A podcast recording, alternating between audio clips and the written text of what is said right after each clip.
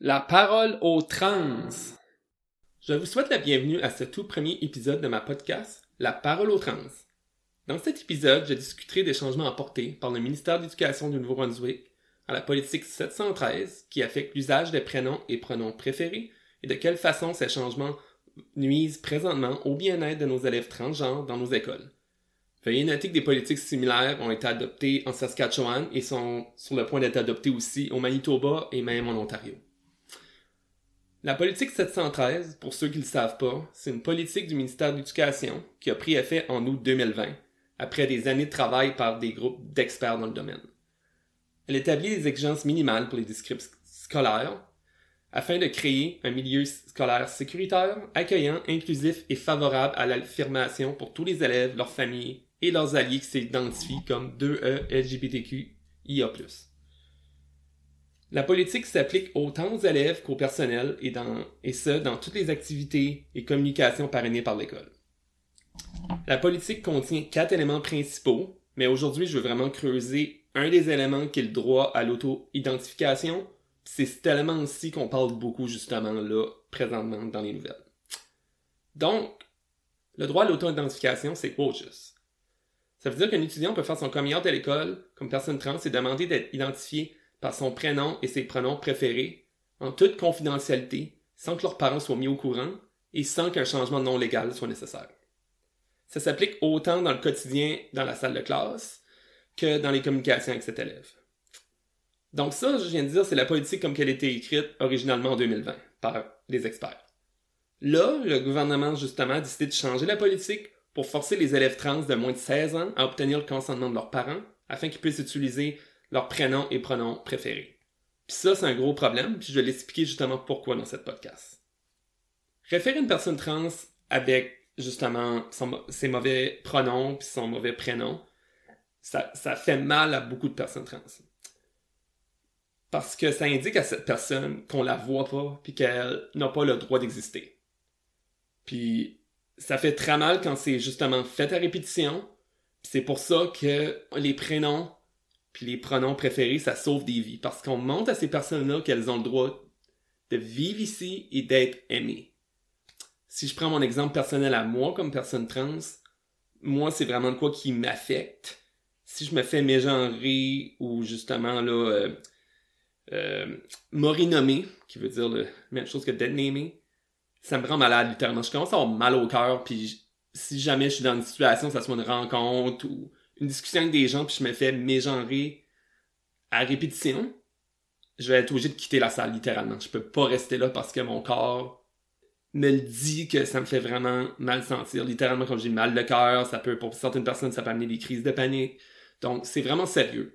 Pour d'autres personnes trans, ça n'aura pas d'impact, mais pour vraiment un, un, bon nombre de personnes trans, l'usage des mauvais prénoms puis pronoms, c'est très dommageable. Donc, c'est pour ça qu'il faut éviter ça dans toutes les situations. Donc là, j'ai expliqué pourquoi de justement utiliser mauvais pronoms puis prénoms est très dommageable. Mais là, je vais expliquer pourquoi la notion de consentement parental est dangereuse pour les étudiants trans. On a eu justement un récent sondage la firme Angus Reid qui a justement démontré que au Canada Atlantique, il y a 67% des parents qui veulent être au moins informés qu'un enfant fait son coming à l'école. Puis au niveau canadien, c'est encore plus haut à 78%. Puis ça, je veux vraiment m'adresser justement, que ce soit à ces parents-là aux alliés justement qui vont y parler à ces parents qui veulent être informés du changement. Puis je veux qu'ils puissent justement savoir pourquoi l'étudiant doit être en mesure de faire son coming out en confidentialité à l'école. Pour bien expliquer ça, je vais utiliser trois groupes de parents auxquels je vais m'adresser. Le premier groupe, c'est les parents qui ont des comportements transphobes. Donc, on parle, ça peut être à cause de valeurs personnelles fondées sur la religion, les partis politiques ou complètement du brainwashing. Dans un premier temps, il en va de la sécurité de l'élève de pouvoir faire son coming out en toute sécurité.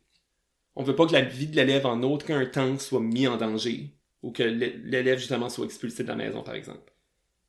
Le fait que l'élève puisse faire son coming out à l'école va lui permettre de s'épanouir pleinement de ses études puis dans sa vie sociale ça va augmenter grandement son bien-être et réduire considérablement ses risques de suicide. C'est impossible d'être heureux en vivant dans le placard. C'est certain que c'est pas une situation idéale, donc ça veut dire que l'étudiant doit fait son coming à l'école, mais à la maison, il doit remettre sa façade. Donc, c'est pas idéal, mais c'est beaucoup mieux que toujours être dans son placard. Donc, ça, c'est vraiment le premier groupe de parents pour qui on sait qu'ils sont transphobes. Le deuxième groupe, c'est plus les parents qui sont ignorants, qui en connaissent très peu sur la réalité des personnes trans ou qui ont même des fausses croyances. Justement. Puis on parlait ici de vraiment peur de l'inconnu. Donc, je veux vraiment démystifier quelques mythes pour ces parents-là. Premièrement, être trans, c'est pas une phase, c'est pas une mode, c'est pas une maladie qui se donne, c'est pas un choix, c'est qui ce qu'on est. On est né trans. On est des êtres humains comme n'importe qui. Aussi, les élèves vont pas s'amuser à demander des changements de prénom ou de pronom préféré. Quand ce qu'un élève fait une telle demande, c'est qu'il fait son coming out comme personne trans. Puis ça, ça implique malheureusement être victime d'une quantité accrue d'intimidation et de discrimination. Donc, je peux vous garantir que les étudiants vont pas se lever une journée puis demander un changement de nom puis l'autre journée revenir à leur ancien nom. Je veux dire, c'est, c'est pas ça qu'on parle de. On parle d'une personne qui fait son coming out puis après ça, pour être heureuse, bien dans sa peau, elle demande un changement de prénom puis de pronom. C'est de ça qu'on parle quand on parle de la politique 713. Troisièmement, la responsabilité de l'école, c'est de permettre une transition psychosociale de l'élève et pas de lui fournir des traitements hormonaux ou des chirurgies. Donc, ça veut dire que c'est vraiment une transition sociale. Donc, tous les traitements, justement, on parle de, que je viens de mentionner, c'est fourni par des professionnels du système de la santé qui suivent des protocoles établis par WPAT, qui est un organisme là, euh, qui établit des règles très claires. Donc, à quel moment, puis dans quelles conditions une personne peut avoir accès à certains soins. Donc, tout ça est géré par des professionnels. Puis, dans mon prochain épisode, je vais justement parler des soins de santé offerts aux enfants de moins de 18 ans, puis pourquoi ils sont primordiaux, puis qu'ils sauvent des vies. Mais qu'est-ce que je veux vous retenir de cet épisode-ci, c'est que les écoles n'offrent pas d'hormones ou de chirurgie. C'est juste une transition sociale dans les écoles. Le dernier groupe de parents, puis je pense que c'est le groupe de parents dans lequel le plus grand nombre des auditeurs et auditrices vont être inclus dedans, ce sont les parents qui sont alliés de la communauté, qui connaissent justement c'est quoi être trans, puis veulent le mieux de leur enfant, puis pouvoir être mis au courant afin de pouvoir les supporter et les aider. Donc ça, c'est le troisième groupe je peux comprendre pourquoi certains parents peuvent penser de cette façon-là. Puis je pense qu'il y a beaucoup de parents qui pensent comme ça. Moi-même, je veux devenir une mère dans les prochaines années. C'est certain, si mon enfant serait trans, j'aimerais le savoir afin de pouvoir l'aider.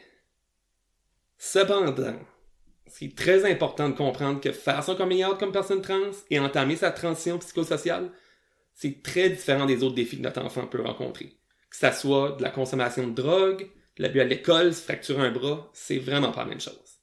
L'identité de genre, ça vient toucher notre existence même comme personne dans la société. On est né dans une société binaire homme-femme, puis ça prend un certain temps à découvrir qu'on est trans, puis à déconstruire des stéréotypes qu'on a appris. Donc, on est des trans, mais on choisit à quel moment et à qui on fait notre coming out.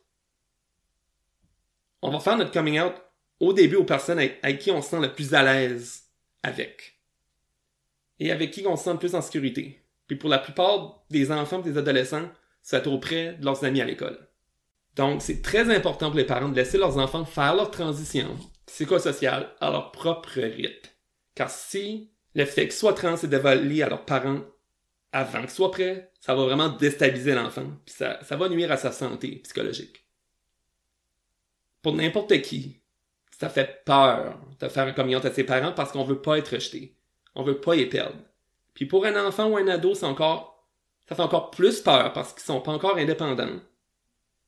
Puis ils veulent pas être expulsés de la maison ou perdre le droit de faire certaines activités ou même nuire à leur relation avec les parents. On veut pas perdre nos parents, puis même si on pense que le risque des pertes est très faible, on va quand même attendre avant de, de faire notre coming out à eux. Je peux parler de mon expérience personnelle à moi. J'ai fait mon coming out à 28 ans, puis j'avais extrêmement peur de faire mon communion à mes parents, même si il y avait peut-être 1% de chance que mes parents me rejettent, j'avais quand même très peur. Je n'ai parlé à mes collègues de travail avant j'en parle à mes parents. Puis même le moment que j'ai fait la communion à mes parents, ça a été un gros choc pour eux. J'étais en vacances, je me rappelle, pour Noël, puis je me demandais, suite à mon coming si je devais pas partir de la maison, puis leur laisser une coupelle de journée pour processer, parce que je pense que peut-être la seule fois dans ma vie que je me suis je craignais pour ma sécurité à la maison. Puis c'est pas parce mes parents sont méchants, puis tout, mais à cause de la nouvelle, la nouvelle les avait tellement déstabilisés, eux, que je me sentais moins en sécurité. Donc, si pour moi, à 28 ans, je me sens de même, pouvez-vous imaginer pour un enfant ou un adolescent? C'est tout à fait normal qu'ils ont peur de faire coming à leurs parents, même si ceux-ci sont, ils nous supportent puis sont vraiment bons pour nous autres. Un enfant qui sent aimé de ses parents et qui sait que ses parents vont l'accepter, va faire son coming à ses parents. Il va le faire. C'est juste une question de lui laisser du temps.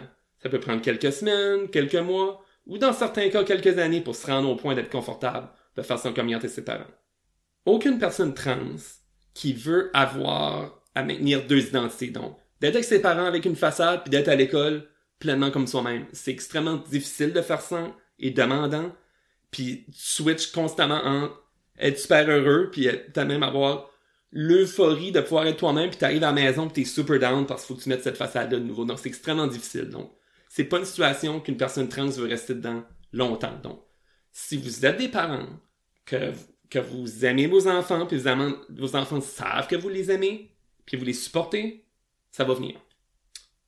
Donc, le truc que je peux donner justement aux parents qui soupçonnent que leur enfant est trans ou qui ont peut-être entendu l'information de d'autres parents d'une autre personne, mais que leur enfant leur a pas encore dit, la meilleure façon de faciliter son coming out auprès de vous, c'est de promouvoir l'inclusion des personnes trans dans votre famille et dans la société. Donc, on veut juste pas mettre votre enfant, justement, là, on the spot. La chose à éviter, c'est de poser la question directement à l'enfant, est-ce que tu es trans?